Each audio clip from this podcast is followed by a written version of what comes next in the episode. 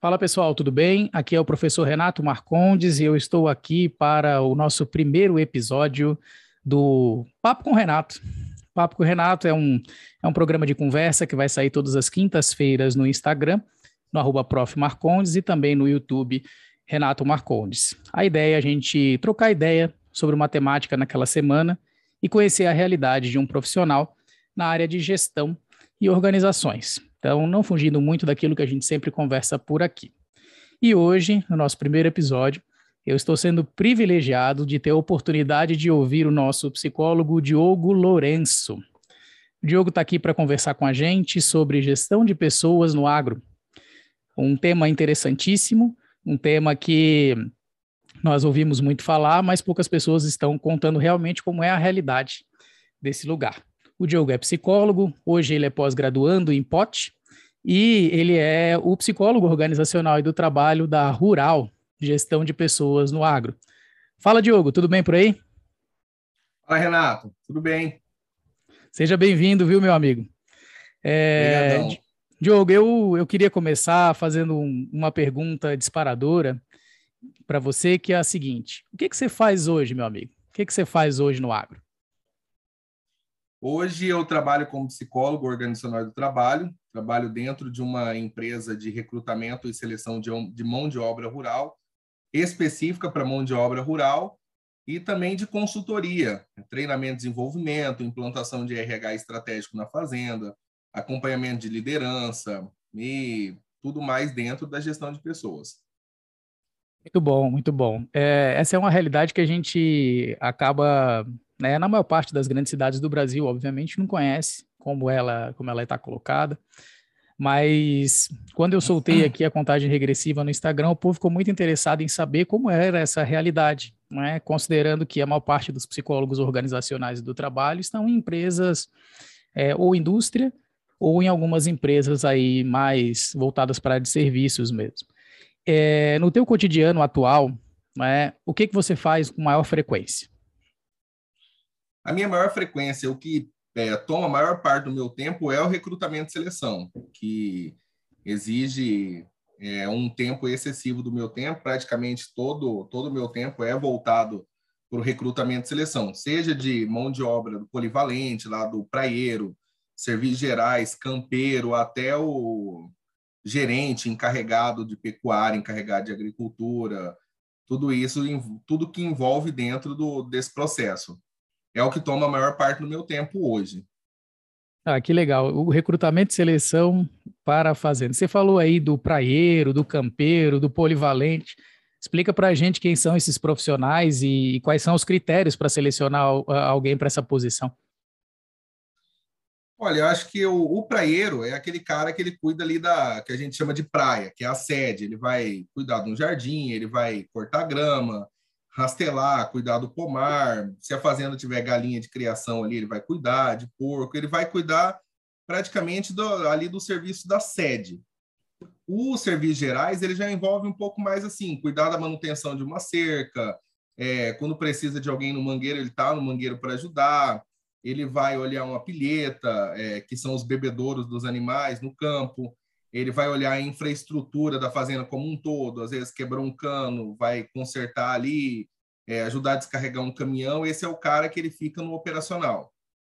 É, o vaqueiro, ele já trabalha, o vaqueiro ou campeiro, como a gente chama, ele já trabalha diretamente no campo, ligado com o chefe direto, que é o capataz. O capataz é aquele que organiza o serviço diário, o serviço semanal ou mensal que, que ele vai fazer, e ele solta, vai ajudar a cercar o gado, vai ajudar a vacinar, é, dentro dos cuidados com os bezerros lá, o que a gente chama de maternidade, ele vai ajudar a curar o umbigo, vai aplicar medicamento, cuidado de toda a maternidade, auxiliando.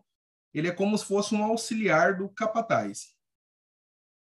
Muito bom, Diogo. Eu, eu fiquei pensando aqui como é que é o estabelecimento de critérios para essas, essas vagas, né?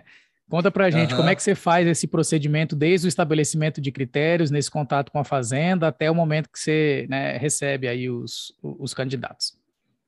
A primeira demanda que a gente encontra é assim, é entender como funciona a fazenda, porque não adianta eu falar que é, a pessoa, geralmente o produtor ele liga e fala assim, ah, eu quero um, um vaqueiro, quero um serviço gerais para trabalhar na minha fazenda, beleza. Ela falou, olha, vamos trocar uma ideia, vamos entender um pouco mais como que funciona a, sua, rotina da sua fazenda, como qual que é o tipo de produção que ela tem, para entender e conseguir encaminhar. Ah, minha fazenda ela é de grande porte, ela eu trabalho com pecuária, trabalho com, com cria, recria, engorda e tal. E esse cara, eu falei, ah, agora onde que ele encaixa na sua fazenda? Ah, ele encaixa na parte, vamos supor, eu quero um serviço gerais. Aí qual que é o critério? O primeiro critério é o cara que já tenha é, já tenha noção do ambiente rural. Ele já morou numa fazenda, ele já tem experiência naquela área, ele tem conhecimento assim de rotina da fazenda, rotina do, de limpeza da sede, dos cuidados e tudo mais. A segundo, o segundo critério é, que é fundamental na fazenda, mesmo que ele não tenha tanta experiência, é a estabilidade desse funcionário dentro, do, dentro do, dos serviços anteriores deles. É o que pesa muito na hora da contratação e principalmente da escolha deles, porque eu faço a seleção conforme o solicitado pelo produtor. Então, assim, a estabilidade é um dos fatores muito importantes nesse momento. E principalmente, assim, é, verificar o histórico desse, desse trabalhador, até porque é alguém que a gente está tirando para colocar lá na fazenda. Ele não é um cara que ele vai para o seu pro trabalho, para o escritório, para onde for, e no final do dia ele vai para a casa dele dentro da fazenda, ele vai morar praticamente ao lado da, da residência do produtor. Então, eles vão conviver ali 24 horas. A família dele vai conviver com outras famílias que moram no círculo. Então, assim, é, todo esse processo, essa análise que a gente faz, e é, a conversa com ele para ver o nível de comunicação. Às vezes é uma fazenda que ela exige, ela tem aplicativos, ela tem sistemas operacionais, é, folha de ponto, ou como alguma outra. A gente avalia nível de comunicação, nível de conhecimento do antigo serviço dele, o que, que ele fazia, o que, que ele não, não tinha costume de fazer, e tudo isso entra na avaliação. Só que a, a, o ponto forte da avaliação é a avaliação oral, é aquela que a gente fala conversando com, com o candidato, seja por, por telefone, seja presencialmente, até porque às vezes a gente abre vagas, no, como a gente abre no estado todo, às vezes é de uma cidade ele, e o produtor está em outra cidade e a gente está em outra cidade.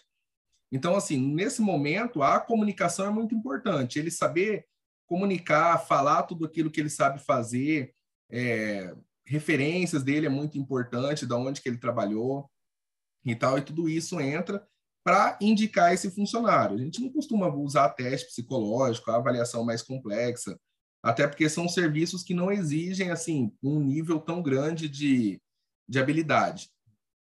É interessante, né? Você falou de uma realidade que é, que é um pouco diversa do que a gente está é, conhecendo nas grandes cidades, né? Você faz uma seleção, a pessoa vai da empresa, trabalha e retorna para sua casa, né?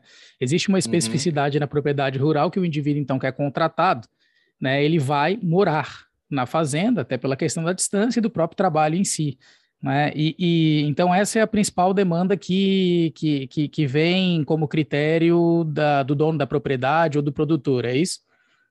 Isso, essa a demanda que ele abre. A primeira coisa que eu pergunto para ele é: essa vaga é para casado ou é para o funcionário solteiro, que ele vai sozinho para a fazenda? A gente usa o termo não assim, escolher alguém solteiro. Não, a gente usa o termo solteiro porque é alguém que vai solteiro para a fazenda, ele vai morar no alojamento com outros funcionários. A partir do momento que ele fala assim, é um, é um funcionário solteiro, beleza, tem alimentação para ele? Ali a fazenda dá, oferece essa alimentação, tem o quarto para ele morar? Beleza, tem. Aí é um processo. O processo do casado, a gente, ele informa, olha, tem, aí eu pergunto, tem serviço para a esposa? Porque assim, o candidato, ele também, às vezes, ele procura um serviço, não, eu quero algo que encaixe eu e a minha esposa trabalha ali na limpeza da sede, cozinhando para outros peões, é, na cantina que a gente fala, limpeza ali como praieiro e tudo mais.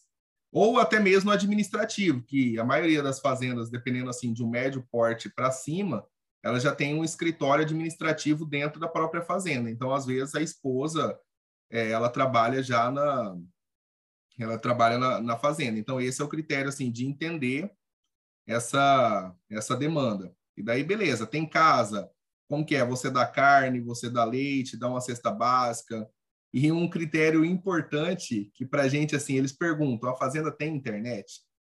Uhum. Então, assim, 80, eu diria assim, de 80% a 90% das propriedades que eu atendo, que o escritório atende, elas têm internet dentro da fazenda. E é um fator predominante para a estabilidade desse funcionário lá dentro.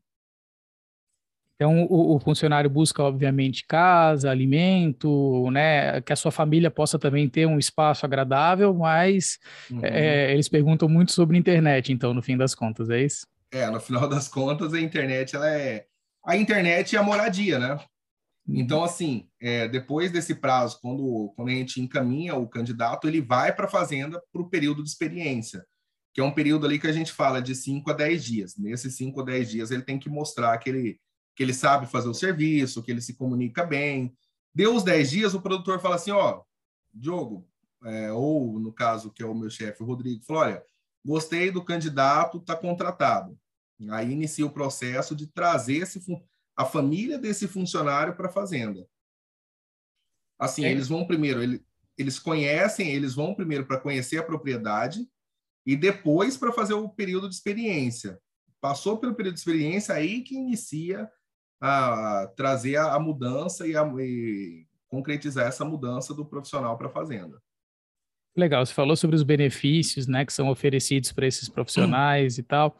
É, é, e sobre remuneração, eu sei que é um assunto que, claro, você não pode abrir muito, porque tem os seus clientes e tal, mas em média, quanto ganham uhum. cada um desses, desses profissionais?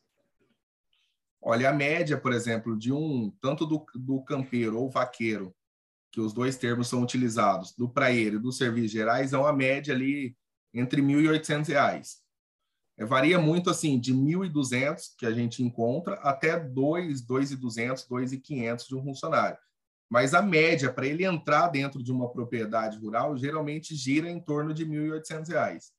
Assim, variando entre ter benefícios como carne, leite e cesta básica, ou não ter nada e tudo seja na, na o que a gente fala, nas custas do, do funcionário. A moradia já é algo bem estabelecido, assim, é um critério que quando o cara, não, eu quero contratar uma família para morar na fazenda, já é claro que vai ter a moradia. Mas, assim, essa moradia não é cobrada, por enquanto. Mas, ultimamente, a gente tem visto, assim, algumas propriedades que eles estão colocando padrão, para cobrar até, ó, você tem um limite de quilowatts hora para você utilizar, passou desse período, a gente vai cobrar isso de você. Ou então, tem algumas propriedades, inclusive, que eles cobram aluguel da, da residência para manter é, as reformas das casas e evitar, assim, que, que ela seja muito desgastada. Então, assim, é, é não é um serviço, não é um serviço tão complexo, mas ao mesmo tempo ele é complexo pela assim, pelas avaliações que a gente precisa ter do cargo, quais são os benefícios, porque eles não são fixos, eles são variados de acordo com as propriedades ou o que as propriedades oferecem. Igual, é, já encontrei uma propriedade que o produtor pagava R$ 1.200, só que ele dava do chapéu à meia do funcionário e toda a alimentação. Então, aí vai do, do a gente apresenta para o candidato, olha, a realidade é essa, ele vai te pagar esse valor, só que ele vai te dar o calçado, ele vai te dar a meia, ele vai te dar a calça, a camisa, o chapéu, ele vai manter a alimentação toda da sua família.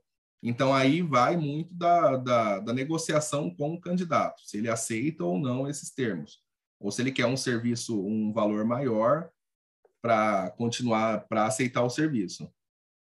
Você já viu casos, por exemplo, de o, o o, o, funcionário trabalhar esses 5, 10 dias na fazenda, ele até gostar do trabalho e também, claro, o produtor gostar do trabalho que ele vem fazendo, mas é, é, talvez por alguma questão familiar ele não permanecer? Acontece, acontece muito, principalmente porque ele vai com a família toda para a fazenda e às vezes a questão familiar é o seguinte: uma a primeira, a base dela é tem acesso escolar para os meus filhos, às vezes tem a escola as escolas próximas à fazenda, que ela só tem até o ensino, até o ensino fundamental. Quando chega no ensino médio, aí já é um outro critério. Ou às vezes o cara vai lá, faz e não.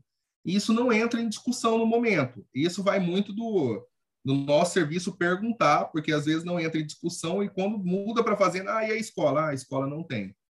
puxa vida, agora vamos, não vai dar certo esse serviço. Ou então é, a, a família não, não se adapta com a fazenda, olha, não gostei da estrutura da casa, dessa, dessa questão da residência e tudo mais, ou, ou o serviço é muito pesado, eu vou cozinhar para muita gente, não se adapta. Às vezes o cara gosta e às vezes a mulher, a esposa ou os filhos não gostam da propriedade, e isso entra, é muito legal que eles entram em consenso para aceitar. Tem propriedades que é o marido que não, não gosta do, do trabalho, mas a esposa gosta pra caramba do, do que ela está fazendo ali, ela não quer sair ou ela quer aceitar por conta disso. Então, isso entra muito e pode ser um fator determinante no final das contas, assim. Interessante esse aspecto familiar, né? Porque uhum. a pessoa vai morar, né? Então, é, obviamente tem que ser levado em consideração a moradia, a família, tudo isso, né? É. Acho que particularmente a gente deveria levar em consideração sempre esses aspectos familiares para qualquer, né, trabalho que nós tivermos, né? Mas parece que não é não há uma cultura, né, como nós profissionais em pensar nesses outros aspectos, né? A gente que fala tanto de saúde Sim. mental no trabalho, talvez tem que, que começar a, a levar em consideração isso não só né, nas propriedades rurais, mas também no, no trabalho urbano. Você vê que é, é uma temática, a escola, né, das crianças.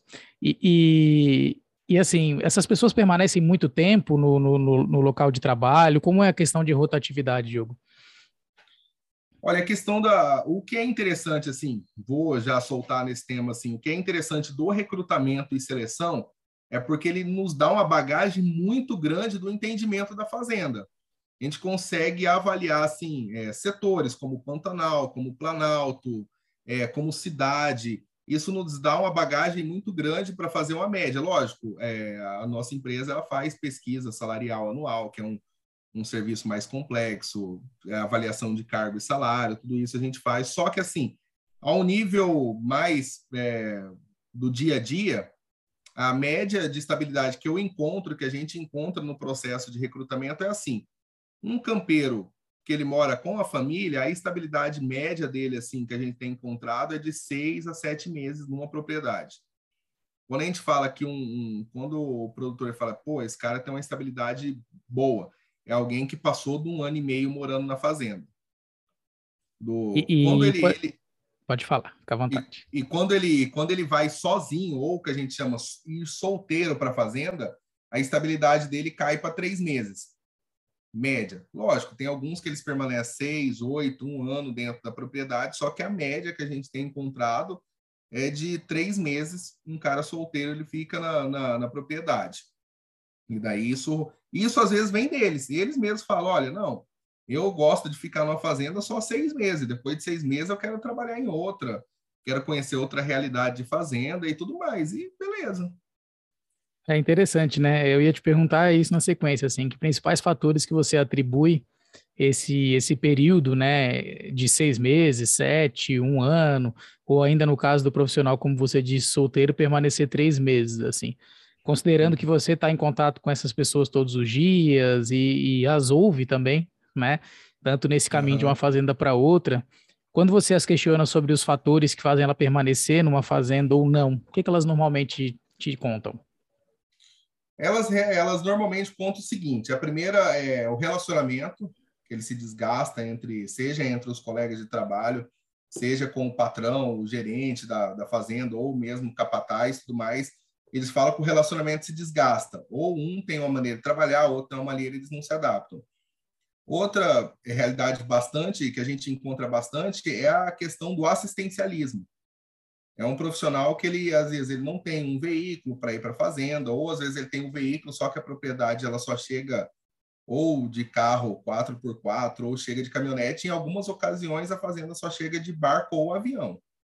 Então esse eles julgam muito esse assistencialismo. Ah, o produtor me jogou na fazenda, me largou lá, sei lá, 30 dias sem perguntar como que eu estava. Então eu fico pensando se eu ficar doente, isso não é um fator. Daí eles falam, cara, o assistencialismo a distância da família e da cidade também é um fator predominante para eles, de ficarem muito tempo, é, ou fica muito longe da cidade, ou fica muito tempo sem vir à cidade.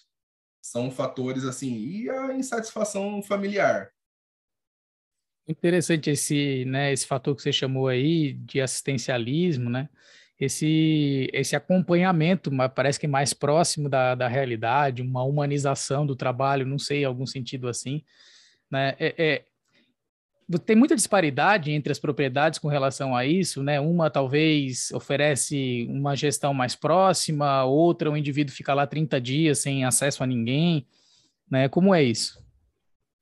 Olha, a gente, é, as fazendas elas têm uma, uma realidade bem distinta uma da outra. Tem propriedades que, ela, que elas são extremamente tecnificadas, elas têm é, ponto, elas têm aplicativo no celular que controla a hora máquina, controla adubo, aplicação de adubo, ou é, controle de rastreabilidade dos animais, que vai controlar nascimento, morte. A, a, fazenda tem internet em todo lugar, inclusive no curral da fazenda tem internet. É, fazenda controlada por câmera e tem aquela fazenda que ela a casa é feita de madeira, é um sistema assim muito rústico, muito antigo. Na, a fazenda não tem eletricidade, não tem água, não tem assim a água não não é muito acessível para o funcionário. Tudo isso são realidades que a gente encontra. Falando de Mato Grosso do Sul, o Pantanal é o, é o lugar que a gente encontra que essa realidade é mais é uma realidade, é uma fazenda menos tecnificada, que a gente fala. Uhum. É uma fazenda onde que o nível intelectual dos funcionários é menor, porque eles nasceram, eles nasceram e foram criados no Pantanal, então eles gostam dessa realidade e até esse ciclo das águas, né? Que é o período de cheia do Pantanal, que tem que tirar o gado do Pantanal, volta com o gado para o Pantanal. É, eles ficam, olha, dois meses sem acesso à cidade, porque as estradas estão cheias. Então, assim, são fazendas que elas são às vezes é madeira, às vezes não tem. Tem fazendas tecnificadas. O Planalto, que são as fazendas pro, fora do Pantanal, já é uma fazenda assim mais tecnificada. Ela já tem sistema de rastreabilidade, ela tem aplicativos que gerenciam a propriedade, a, a terra. Então são são outras realidades. E tem a diferença que a gente encontra, principalmente da agricultura, não sei se você vai perguntar isso mais para frente, da agricultura e da pecuária. A agricultura, é uma realidade bem tecnificada. Então, assim, eles têm aplicativo que coordena a hora-máquina, é aplicativo que coordena a terra, é aplicativo que coordena adubo, aplicativo para pulverização, que é veneno, os tratores são controlados por GPS, tudo isso é bem mais tecnificado ali, é, é, é questão de análise de dados deles ali para para gerar um bom lucro no final, é uma fazenda muito tecnificada. A pecuária ela vem em segundo lugar que ela está inserindo e ela vem se tecnificando cada vez mais. Então, assim, ela é uma propriedade que ela tem, ela tem aplicativo para controle do gado, ela tem aplicativo para controle de pasto, é, para controle do, dos insumos e gastos gerais da fazenda. Então, são realidades diferentes. E a fazenda do Pantanal geralmente é uma fazenda, geralmente não todas elas, algumas são bem tecnificadas no Pantanal, mas é, é, é, são realidades distintas e bem diferentes uma da outra. Interessante isso. E, e, acaba tendo algum, né, alguma procura maior dos indivíduos pelas fazendas no Planalto do que no Pantanal, por exemplo? Tem, tem. Às vezes a gente faz. É, só voltando um pouco, teve esses tempos eu estava assistindo uma entrevista é, e ela e a profissional falando assim, olha, eu fui fazer uma entrevista de emprego e inclusive eu fiz mais perguntas ao entrevistador do que ele fez a mim. E eu encontro isso muito na realidade. Às vezes eu ligo para o candidato e ele me faz muito mais perguntas do que eu faço a eles. Ele falou: olha, essa fazenda fica no Pantanal? Aí eu falei: fica. Ah, mas quantos quilômetros ela fica da cidade? Olha, ela fica é, 50, 100 quilômetros da, da, da cidade. Tem acesso escolar? Tem, tem acesso escolar. O dono mora na fazenda? Ah, mora? Não, não mora, ele não mora. Ah, então beleza. Ah, e a casa? É de madeira? É... Então, assim, eles perguntam tudo isso, e daí eu falo assim, mas você tem preferência pelo Pantanal ou pelo Planalto? Não, eu tenho preferência pelo Planalto. Hum. Então, assim, são áreas, ou então eu falo assim, você tem preferência pela pecuária ou pela agricultura? Aí ele fala, não, tem é, predominância pela agricultura. Hoje a agricultura, ela toma muito mais, o pessoal está migrando, assim, da pecuária, eles se tecnificam, principalmente tratoristas e operadores de máquina, para assumir uma, uma para assumir na agricultura, que eles acreditam que remunere mais e que seja mais tecnificado. O Pantanal ele tem uma procura é, mais baixa. É muito difícil encontrar, então, às vezes, tem, a remuneração tem que ser muito boa para ser o um fator atrativo para esse funcionário ir para o Pantanal. Geralmente são aqueles que moram, a família já morou no Pantanal, eles moram em cidades que dá acesso mais fácil ao Pantanal. Falam, não, eu prefiro morar no Pantanal, prefiro ficar distante da cidade e morar lá. Mas, em sua maioria, o Planalto é, ou fazendas que ficam próximas à cidade são um atrativo maior para os candidatos. É, é interessante, na, na, área de, de pote, né, você também, que é um estudioso da área de pote, teve aí, traçou um caminho todo nesse, né, nesse sentido. É, a gente costuma dizer que o nível do trabalho, o ferramental que se oferece, a organização do próprio trabalho, o seu desenho, né, a tecnologia que é oferecida é diretamente proporcional aí a a questão de saúde mental no trabalho, né? A gente é. costuma, claro, não é o, não é aquilo que é um preditor único, mas assim auxilia muito, inclusive para o indivíduo poder exercer melhor aquela atividade que ele decidiu fazer na sua vida. E, e, você encontra essa realidade nas fazendas que são mais tecnificadas, o interesse maior das pessoas é, e, e uma permanência maior, talvez, não sei. A permanência, assim, é, é, é, um pouco relativa. A agricultura, ela tem uma característica que ela contrata, assim, tem os períodos de, é, de safra, que são os períodos que demandam mais funcionários. Então, esses funcionários, eles são mais temporários. Então, assim, é, aí termina, vamos lá, eles estão com 30 funcionários na época do plantio, da colheita, e quando na, no período de entre safra, ali, entre uma e outra, eles ficam com 5 a 10 funcionários.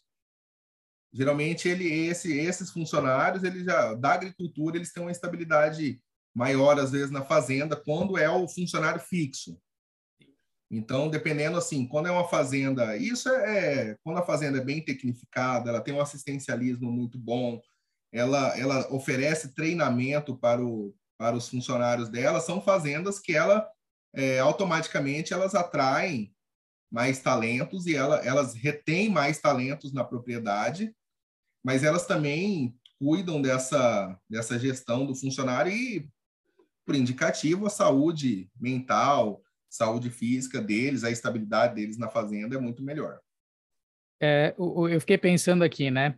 É, é, e com relação ao trabalho com o produtor, né? Porque eu fiquei pensando, né? Como se estabelece essa relação, né? Entre esses indivíduos que vão trabalhar nas fazendas, claro, e aquele que lá está, já como funcionário, esse fixo, né, que você disse, uhum. e também o produtor, assim, considerando os aspectos psicossociais do trabalho, vamos dizer assim, né, de relacionamento, organizacionais.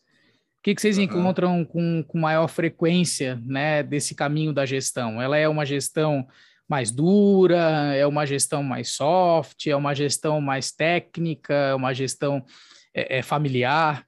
Como, como é a, as características dessa gestão, né? Por incrível que pareça, hoje a gente está tendo uma transição muito grande de é, transição familiar, né? Que é a sucessão familiar. Já são os filhos ou os netos que eles estão assumindo as propriedades. Isso assim, não é um fator um aqui outro ali. São várias propriedades que estão tendo essa sucessão familiar para os filhos.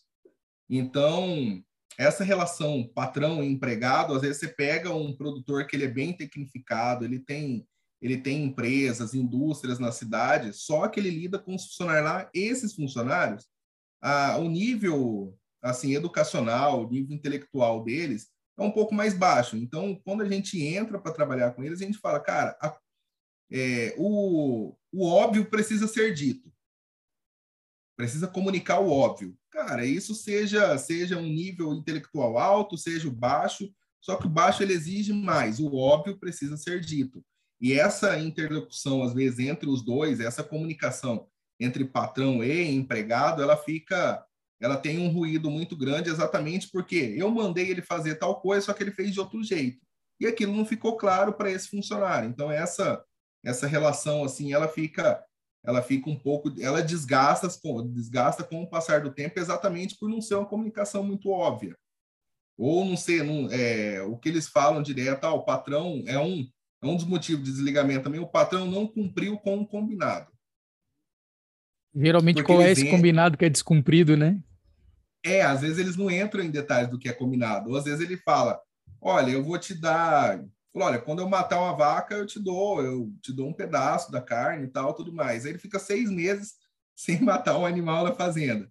E esse já entra, ó, o patrão não cumpriu com o combinado, que foi me dar uma, um pedaço de carne, me dar um, uma vaca, ou ele me ofereceu é, que ia melhorar o meu salário com o passar do tempo e não melhorou.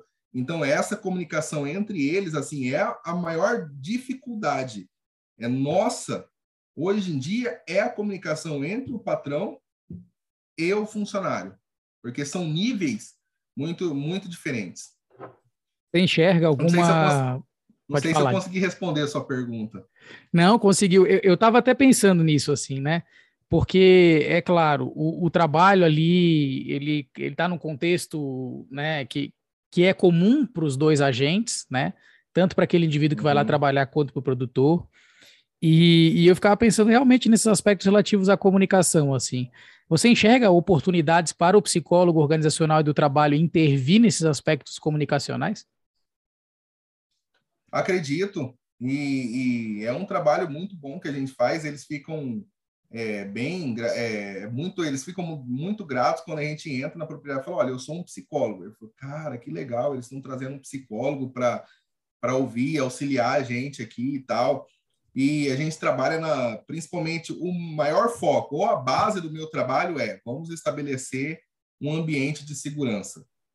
E isso uhum. é o principal trabalho nosso. E quando que eu vejo que está sendo estabelecido é, é, esse ambiente de segurança? Quando eu começo a perceber, é, são detalhes na conversa com o, o, gerenciamento da fazenda, as pessoas que estão nos níveis ali de, de, gerenciamento, a diretoria da fazenda, quando eles começam a abrir, olha, eu estou com dificuldade nisso, nisso, nisso. É, e daí a gente vai estabelecer esse nível, esse ambiente seguro porque são alguns funcionários eles são bastante hostis. Então assim, eles falam, cara, ele está vindo aqui para brigar comigo, ele tá ah, ele ele não está contente com o meu trabalho. E daí a gente vai trabalhar essa comunicação lá com eles. Então esse é um papel muito muito importante do psicólogo trabalhar a comunicação entre eles. Olha, é, até o óbvio precisa ser dito. Olha, o trator precisa ser abastecido todos os dias. Olha, é, você precisa lubrificar, olha, você precisa alimentar o cavalo todos os dias, olha, você precisa cercar esse gado aqui todos os dias. E às vezes não é um óbvio. Então a gente entra principalmente nessa nessa relação. Um fato, agora vou contar um fato é, que assim, com um, um dos fatores mais gratificantes que eu tive até hoje foi a gente chegou numa propriedade e um funcionário estava para um funcionário estava para ser demitido. Ele falou: "Por quê?" Ele falou, porque o salário dele foi a um nível muito alto, é, ele é líder do setor, só que ele não quer assumir que ele é líder e ele não quer as responsabilidades de líder. Eu falei, o que, que o líder faz? Não, ele vai, além de liderar, ele vai ter que fazer um relatório diário, um, um relatório semanal, mensal, sobre a produtividade ali daquele setor. Aí eu falei, mas que que, qual que é a dificuldade que, que esse profissional falou? Não, ele falou que ele não consegue mexer com ele não consegue mexer com, com planilhas de Excel, ele não consegue fazer relatório, e era, inclusive, era era para mexer com silvicultura, que é eucalipto. Aí eu falei, falei, mas já está certo que ele vai ser desligado? Não, já está certo, até o início do ano ele vai, esse profissional vai ser desligado. Falei, posso conversar com ele, entender um pouquinho da, da realidade dele? Aí, beleza, a gente foi lá, conversou, falei, olha, é isso, isso, isso foi claro para você o papel de liderança? Não, eu só foi assim, um foi sendo mandado embora, outro fazendo, e eu assumi. E, tipo assim, eu solto o serviço do pessoal, coordeno ali, falei, mas você se vê como líder? Você... Não, não, não quero essa função e tal. Aí eu falei, olha, vamos lá no seu ambiente. Falei, eu, falei, eu posso conhecer lá o seu ambiente de trabalho? Vamos lá conhecer.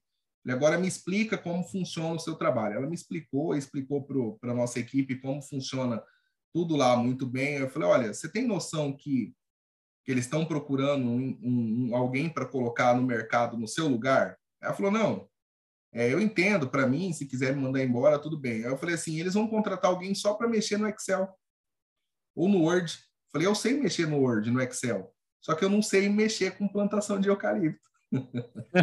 Eu falei, não é mais fácil você você entender, aprender isso, que é muito mais fácil do que você cuidar de toda essa estrutura, liderar o seu pessoal, é um pessoal que confia muito bem em você. Eu falei, a gente está disposto a te acompanhar, a te ouvir dos seus problemas, é, problemas familiares, inclusive. Eu falei, a gente está disposto a trabalhar, acompanhar, a melhorar a relação com tal e tal, com os seus diretores. Está disposta? Não, estou disposta. Cara, e foi assim, lógico, não, é, como psicólogo, eu não acredito que essa mudança venha da noite para o dia. Ela é um, é, um, é um processo. Só que, no, assim, no engajar de dois meses, houve um engajamento dela na, na, função dela muito grande. E daí a gente chegou, e aí, ela vai ser demitida? Não, ela não vai ser demitida. Ela uhum. tá, tá, tem muitos pontos que precisam ser melhorados ainda, mas o avanço dela foi muito grande. Ela começou a produzir relatório no Excel, começou a produzir relatório no Word, começou a, a, a, liderar muito bem, que agora um dos problemas que ela trouxe, o professor trouxe para a gente, falou assim, olha, todo dia eles esperam que eu faça uma reunião com eles matinal, que eu fale alguma coisa e tal. Eu falei, cara, isso é um avanço, esse problema aí é o mínimo. cara, e é algo assim muito gratificante que a gente vê que foi o papel o meu papel como psicólogo lá dentro foi fundamental nesse momento, de entender que não existe só o ambiente de trabalho, mas existe assim um convívio, um círculo familiar, exige um nível intelectual. Então, como que a gente pode trabalhar nessas relações para que elas possam se correlacionar muito bem e ter uma estrutura muito boa lá na frente? Então, esse assim foi o momento que eu falei, cara, é, é, é é de botina e, e, no, e no barro que eu preciso trabalhar mesmo. Eu gosto disso aqui. E foi algo que foi muito bem evidenciado assim no trabalho e na importância do psicólogo estar lá dentro. Olha, que, que legal isso que você diz, Diogo. Até me arrepia. É de butina e no barro que eu preciso trabalhar, não é? E a gente insiste tanto, tanto nisso com, com alunos, com profissionais de psicologia organizacional do trabalho, dizendo: olha, meu amigo, eu costumo dizer, você provavelmente já deve ter ouvido por mim, ou por Evelyn, ou por qualquer outro profissional também de pote, né? Que psicólogo ah. organizacional que fica trancado dentro de uma sala não faz psicologia organizacional, né? E, e, é lá no contato com as pessoas é que a gente descobre efetivamente como auxiliar a gestão, a saúde, a produtividade dela dentro das organizações, né? Eu acho que essa história que você está contando, meu amigo, fica como um, um exemplo, inclusive, para os nossos né, seguidores aí, pessoas que porventura vão assistir a essa, essa conversa nossa, a esse papo. Né? É, você contou uma história de sucesso como profissional da área de pote, né? E do nosso, do nosso batalhar cotidiano, né? Uhum. Daquele que, que tenta, de certa forma, dirimir, que tenta, de alguma forma, dissolver algumas concepções que existem dentro das organizações, não é? E que ficam, uhum. na verdade, gerando adoecimento para todos nós. Veja, a pessoa gostava de trabalhar no local, tinha propensão para fazer o trabalho e precisava que alguém fosse conversar com ela para abrir um pouco desses horizontes ou pelo menos disparar algumas das coisas, né? É, é, você falava antes sobre é, outra frase, eu acho que é, é, que fica mesmo como a cara desse papo que a gente está tendo e acredito que inclusive isso vai gerar uma reverberação posterior, que é até o óbvio precisa ser dito. É, e você disse isso com, em algumas vezes e com né, uma, uma maneira muito franca, eu acho que é isso que também é necessário existir.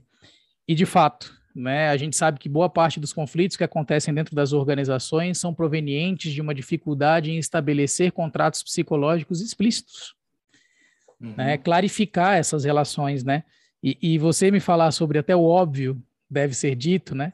É, é, é um recado também que fica não só para a gestão de pessoas no agro, nas propriedades rurais, mas também nas organizações em geral. A gente tem prescrições que são diversas daquilo que acontece na realidade, não é? E tem uma série de conflitos organizacionais provenientes de não de uma divergência de objetivos ou ainda uma dificuldade de ordem emocional ou social, mas sim que as pessoas não conversam sobre o trabalho que elas fazem, né? Estabelecem expectativas e tal.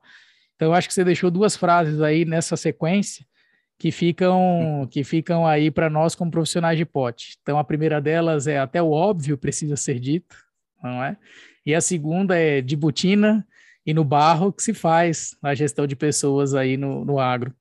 Fiquei muito é, contente pra... com, esse, com, esse, trecho, viu, Diogão? É muito legal. E para concluir, já que a gente está falando principalmente para acadêmico, nesse período assim de que eu estou mexendo com a gestão do agronegócio, com o agronegócio, eu precisei entender, eu tinha um conhecimento, morei um período da minha infância na fazenda, só que quando eu voltei agora, é outra realidade de propriedade. Então, assim, eu tive que aprender o que é uma inseminação artificial, o que, que é um trator autopropelido, o que, que é um pulverizador, o que, que é uma plantadeira, o que, que é uma colhedeira, como que, qual que é esse funcionário. E daí a gente brinca que eu, que eu estudei muito menos sobre Freud, muito mais sobre é, IATF, que é inseminação artificial em tempo fixo. Aí eu falei assim, hoje eu sei muito mais sobre, sobre IATF do que a própria do que a própria base. É o meu estudo da, dos últimos tempos, principalmente de entender essa realidade. Cara, outro recado importantíssimo, ainda bem que você falou sobre isso, né? É, uhum. Conhecer das técnicas de recrutamento seleção, treinamento desenvolvimento, ou de qualquer outro processo de gestão de pessoas, é, nos auxilia a ser um profissional técnico, não é? E apenas isso. E a técnica é muito fácil. Né? Agora, a parte que exige reflexão, contato, cultura daquele local, é que eu acho que a gente se engrandece mesmo. É, eu não, não te perguntei, a gente ficou muito no âmbito do recrutamento e seleção, agora que fomos para o aspecto de comunicação, mas eu queria te perguntar que outros, é, outros trabalhos, seja em psicologia do trabalho, gestão de pessoas ou psicologia organizacional, que vocês fazem, né? Você falou um pouco de treinamento e desenvolvimento, cargos, que outras coisas vocês vêm fazendo? A gente trabalha com o processo de treinamento e desenvolvimento de equipes. E um trabalho muito forte nosso atualmente é, dentro de uma propriedade é a implantação de um RH estratégico dentro da fazenda. E alguém é, lá vai ter um analista de recursos humanos, tem a parte do administrativo e a gente está estruturando toda essa função. Faz parte do nosso trabalho. A gente gastou ali três meses para construir o organograma da fazenda. A gente está falando de uma fazenda que possui 150 funcionários. São funcionários que moram na cidade, vêm para a propriedade trabalhar, são profissionais que ele, eles moram na fazenda e trabalham na propriedade, são profissionais que a família, às vezes, inteira trabalha na propriedade. Então, a gente tá, trabalha essa questão lá, a gente trabalha a implantação de como fazer uma, uma análise de dados dessa da, da rotatividade dos funcionários, é, questão de absenteísmo, é, questão, questão de presenteísmo, é, é como fazer uma, uma demissão é, mais tranquila, favorável, é, como fazer a admissão, como fazer o processo de recrutamento e seleção para esse profissional. Porque a gente sempre vai ter, mas a gente precisa treinar esses profissionais para eles também entenderem para fazer um recrutamento e seleção bem feito dentro da propriedade. E daí a gente vai para o treinamento, que é o treinamento das equipes, a organização das equipes, que tudo isso começou estruturado pelo organograma. Então a gente entra na propriedade, seja para trabalhar a gestão dela ali em equipe e trabalhar, por exemplo, o engajamento dos funcionários. É um outro serviço que a gente faz. A gente está ampliando para esse ramo ainda. O nosso forte ainda é o recrutamento. A gente está saindo desse setor e, e, entrando muito mais no setor de, de treinamento e desenvolvimento. Que é legal. Outro, é, um, é um dos trabalhos que a gente faz. É, é, eu, eu já, já te acompanho há algum tempo, claro, e a gente conversa. É, é que, que, treinamentos, que serviço de treinamento, por exemplo, você já prestou é, dentro de uma propriedade rural? É, aspectos relativos à cultura organizacional, por exemplo, alguma coisa uhum. nesse sentido? A gente já fez, por exemplo, é, avaliação da cultura organizacional da fazenda, como é a, aquela cultura é vista pelos, pelos líderes da empresa, como é vista pelos funcionários da empresa, treinamento de desligamento de funcionários a gente já fez, porque às vezes o, o desligamento ele vem lá do campo. O próprio chefe dele falou assim: olha, não dá mais, você vai ser mandado embora e tal. Aí ele vem para o RH, passa na administração e fica aquele, aquele é muito confuso para ele. Então a gente deu treinamento de, de, desligamento de funcionário, de admissão e desligamento, é, treinamento de comunicação com esse com esse funcionário. A gente já trabalhou a questão do, do conhecimento conhecimento pessoal é, trabalhou comunicação com esses profissionais, tudo isso são treinamentos que a gente vai dando. Só que, assim, é muito. É, como cada propriedade é diferente uma da outra, para cada propriedade a gente precisa entrar primeiro com o diagnóstico.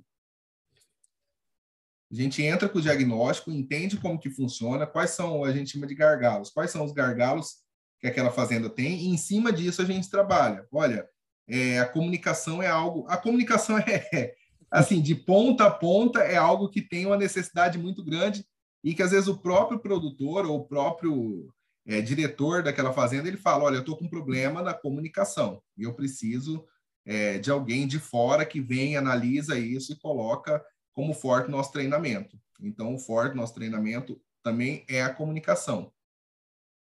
Perfeito, legal isso que você está falando, né? É, é, são as realidades de cada, de cada organização, obviamente, mas aquelas coisas que acabam perpassando as diferentes organizações, né? E, e, e coisas que a gente encontra.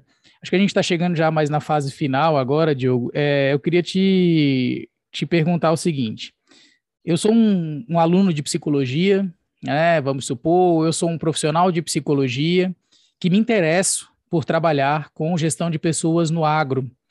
Quais os caminhos que eu devo seguir? Olha, quando, quando eu entrei, quando eu comecei a pesquisar sobre isso, eu achei que era algo que não tinha ninguém. Pô, mas será que não conheci uma psicóloga que ela trabalhava no, no agronegócio, mas foi conheci ela faz tempo e foi uma conversa muito rápida. Depois que eu entrei, eu comecei a pesquisar. E tem profissionais incríveis. Aqueles psicólogos que fazem, que inclusive moram na fazenda e que uhum. fazem serviços incríveis. Só que qual que é a primeira base? A gente tem que estabelecer uma comunicação que a gente vai comunicar com um profissional que o nível intelectual é bem mais baixo, a gente precisa saber comunicar direito.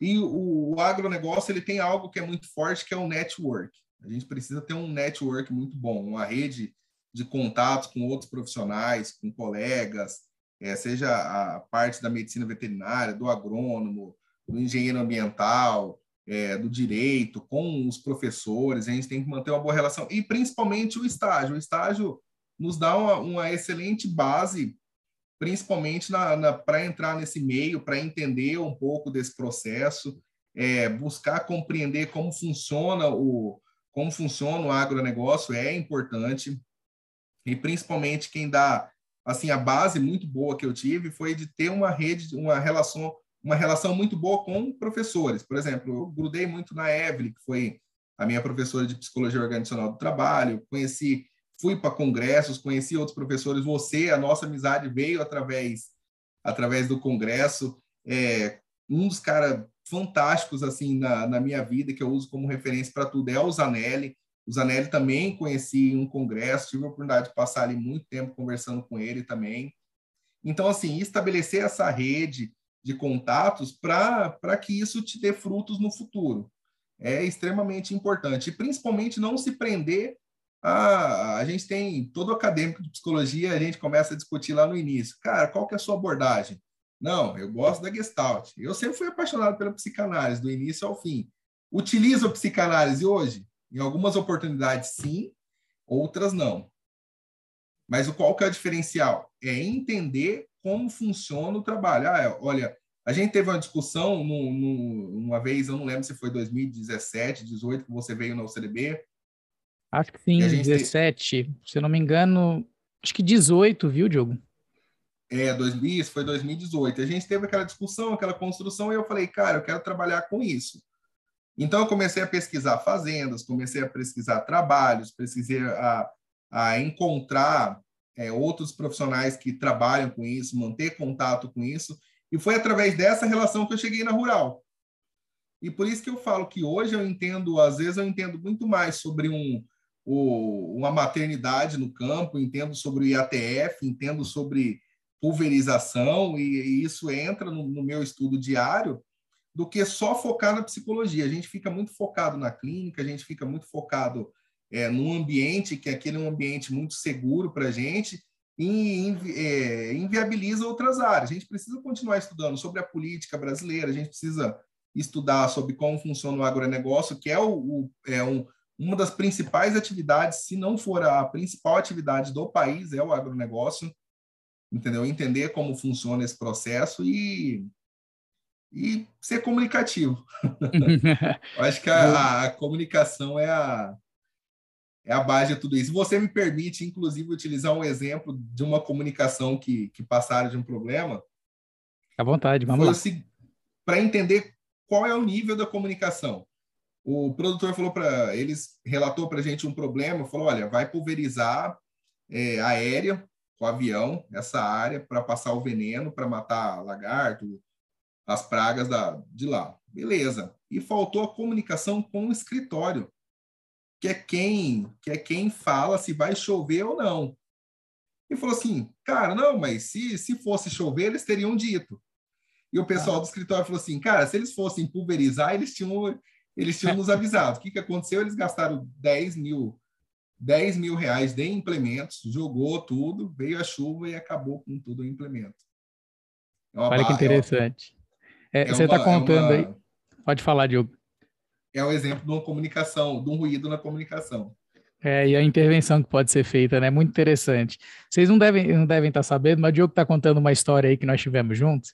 É, é, no ano de 2018, eu acho que foi 2018, Diogo, pelo que eu me recordo. A professora Evelyn Ué. Vasconcelos me convidou para dar um mini curso é, em Campo Grande no Conectando Saberes, é Conectando Saberes o nome, né? Saberes em Ação. Saberes em Ação, perdão. No Saberes em Ação, lá na, na Universidade Católica Dom Bosco, e aí eu, eu trabalhei com os alunos de psicologia um mini curso de preparação para empreender em psicologia. E, e lá o, o, Diogo né, veio com a ideia de abrir uma consultoria para gestão de pessoas no agro.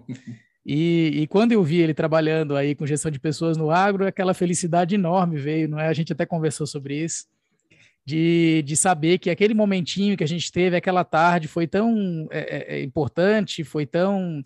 Foi uma sementinha plantada ali que te trouxe para essa área e hoje a gente está aqui conversando sobre ela, tendo essa oportunidade aí de, de aprender. Tenho certeza que os seguidores aí e também todas as pessoas que porventura assistirem estão aprendendo um bocado sobre a gestão de pessoas real, que não é aquela que é preconizada, que não é aquela que parece muito interessante do ponto de vista acadêmico e muitas vezes a salvadora da, da organização, da pátria das pessoas, etc., mas sim uma gestão de pessoas que acontece no cotidiano e, e na realidade. Para a gente se encaminhar para o final aí, Diogo, é, se você pudesse deixar um recado é, para os psicólogos e também é, para os profissionais da gestão de pessoas que, que vão para a fazenda ou que têm interesse. Se você puder dar um recado para eles, qual é esse recado?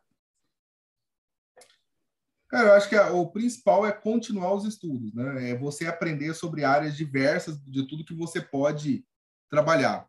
E quando a gente entra numa propriedade rural, a gente trabalha muito isso, a gente cair muito no operacional a gente cai tanto no operacional que a parte de análise, a parte administrativa, a gente deixa, vai deixando de lado. Então, fundamental de toda parte é você desenvolver o seu lado estratégico. É parar um pouco, é, lembrar, eu lembro sempre disso. É, lembro sempre disso da a Evelyn, como falava isso, muitos a Nery fala muito isso, que a gente entra, cai muito na bolha operacional. E essa bolha operacional, ela ela impede que a gente faça um monte de coisas. Tem, eu encontrei essa, é, um, inclusive o colega que trabalha comigo, Leandro, ele fala muito isso. Ele fala que a, a, a cultura come a estratégia no café da manhã. Uhum. No café da manhã a gente já deixa toda a estratégia do, do mês passado. Então, o psicólogo ele é o agente que ele entra numa organização para ele entender principal de toda assim, de toda análise, ele vai entrar lá para entender as relações, como são estruturadas aquelas relações, é, como se dão as relações no serviço, é, a manutenção da saúde ocupacional daqueles colaboradores, e é algo que é muito muito importante. A gente discute muito sobre hoje, principalmente no agronegócio, na pecuária, na agricultura, na silvicultura, que os produtores eles investem no, é, são, são áreas extremamente tecnificadas, que existe aplicativos de controle, existe rastreabilidade muito boa nisso, só que assim, eu invisto numa máquina que ela custa, vamos colocar aí por base, um milhão e meio. Quem vai comandar aquela, aquela, aquela máquina é um ser humano. É um ser humano que vai subir, ele vai plantar, ele vai colher, e isso é, isso a saúde mental daquele profissional não tiver boa, não tiver saudável, como que ele vai conduzir essa máquina de um milhão e meio? Ou, por exemplo, como que ele vai colher isso muito bem? A base da pecuária, por exemplo, é a maternidade. A maternidade é a, a, começa lá no processo de inseminação, na gestação, o cuidado com a, com a gestação e depois a maternidade. Que você vai trabalhar ali, você vai ser a mãe de tudo aquilo ali. Uhum. Então, então, quem faz, quem roda esse protocolo? A IATF é uma inseminação por protocolos. São protocolos até, desde lá a inseminação artificial até chegar ao bezerro. Quem cuida de todos esses protocolos é o ser humano, são os profissionais da fazenda. Quando a gente vai para o lado do confinamento de, de, de bois para engorda, quem coloca ração para esses animais é um ser humano. Se ele não tiver com a saúde mental dele, se ele errar o cálculo daquele, daquele alimento, se ele deixar passar e, e, e, deixar morrer, ele não vai deixar morrer um só, ele vai deixar morrer 800, 900 cabeças. Falando de animais que custam 4 mil reais cada um, em média. Né? Os profissionais que me perdoem se eu estiver falando alguma coisa. Então, assim, principalmente olhar como ser humano. Olhar, entender as relações e a manutenção da saúde ocupacional. Seja assim, não sei se quem vai ver esse vídeo vai ser um produtor, vai ser um aluno de psicologia, vai ser um profissional de psicologia, entendeu? E fica principalmente para os psicólogos. A gente precisa sentar e discutir sobre a, a, a inclusão da psicologia nos diversas áreas que a psicologia nos propõe. A gente precisa discutir esse assunto que a gente está tendo, é muito legal. É muito legal também eu saber o que está fazendo o colega meu de sala, que ele está lá trabalhando numa rede de supermercados, ou profissional que ele está trabalhando numa escola, entendeu? A gente precisa alinhar, porque é, são relações, elas são estabelecidas lá na fazenda, elas são estabelecidas na escola, no mercado, em todas essas áreas. E às vezes a gente trabalha muito isso, e o que falta, às vezes, na nossa área é a comunicação e o network em todas essas áreas, né? Fica aí o meu, é, se fosse para eu um recado para os profissionais, alunos, produtores ou quem está com desejo de se inserir nessa área. Muito bom, Diogo. Falou e disse. É, eu vou abrir um espaço agora para você falar um pouco sobre aí a sua empresa, o que você anda fazendo. Divulga também, né? Obviamente, o, o Instagram, rede social, site, os trabalhos que vocês fazem. E, e aproveito já para te agradecer pelo tempo despendido e pela qualidade das informações, em especial das reflexões que você trouxe aqui para a gente hoje. Então, fica à vontade para divulgar o seu trabalho, meu amigo. Manda ver. Tá. É, no início, eu falei, eu trabalho num espaço que é um co-work, chama Espaço Agro Rural, rural com R-H-U-R-A-L. E no, no, no Instagram, para procurar também, tá Rural é, Espaço Agro Rural é o nome do espaço que eu trabalho, e a minha empresa chama Rural Oficial, Rural com H. Se colocar, é a primeira que, que, vai, que vai aparecer. Eu quero agradecer principalmente a dois profissionais incríveis que eu encontrei lá, que é o Leandro é, Carriço, ele é médico veterinário com formação técnica em gestão de RH, e o meu chefe, que ele é o, ele é o Rodrigo Gomes, ele é médico veterinário, é, com MBA em gestão de pessoas. Então, assim, são dois profissionais incríveis que fizeram, assim, a minha a ambientação nesse processo. E às vezes eu estou lá trabalhando com um recrutamento, eu vou lá na sala dele, olha, não entendo o que, que isso funciona. Então, fica o meu agradecimento a eles. E esse é o nosso espaço. A gente trabalha com recrutamento e seleção. Se algum de vocês é filho, dono de propriedade rural, a gente faz o, o recrutamento para a área rural. E principalmente se quiser contratar a gente para para treinar os, os colaboradores, para entender um pouco como funciona a sua fazenda e melhorar a saúde mental deles, a gente está nisso. Inclusive, tem um projeto nosso em andamento que é trabalhar a saúde é, ocupacional e a saúde mental desses profissionais no campo. É uma área totalmente desligada do treinamento, não desligada totalmente, mas é uma outra uma outra ramificação que a gente quer entrar lá para trabalhar a saúde mental deles. É algo que a gente está se desenvolvendo, está colocando em prática e vai gerar isso como um produto mais para frente. Muito bom, Diogo. Então eu consigo encontrar no Instagram, no arroba espaço agrorural, é isso? Isso, é o nome do espaço. E a, a minha empresa, que é a, é a empresa que eu trabalho, chama Rural Oficial, que é Rural Gestão de Pessoas no Agro. Se colocar R-H-U-R-A-L, já aparece lá. Perfeito. Tem também um telefone de contato, e-mail, website que a gente possa encontrar para conversar com vocês para além do Instagram?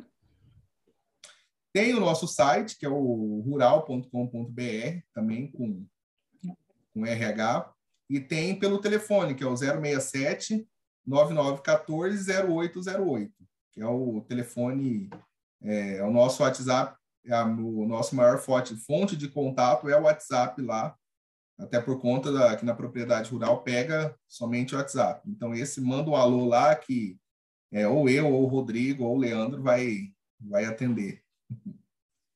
Tá certo, agradeço aí a audiência de vocês, a terem assistido, ouvido a gente durante todo esse tempo. É... Diogo, também muito obrigado pela sua participação. Espero que as pessoas entrem realmente em contato, tanto para conhecer sobre o seu trabalho, como também para contratá-los. Nós nos encontramos na próxima semana, na, no Papo com Renato, às quintas-feiras, 19 horas. Certo? Sigam lá, Rural Oficial, sigam Diogo Lourenço, arroba Diogo Lou, é isso? Isso. Certo? Sigam também arroba Prof. Marcondes e a gente se encontra na próxima semana. É de botina e no barro que a gente faz a gestão de pessoas. Até lá. Tchau, tchau.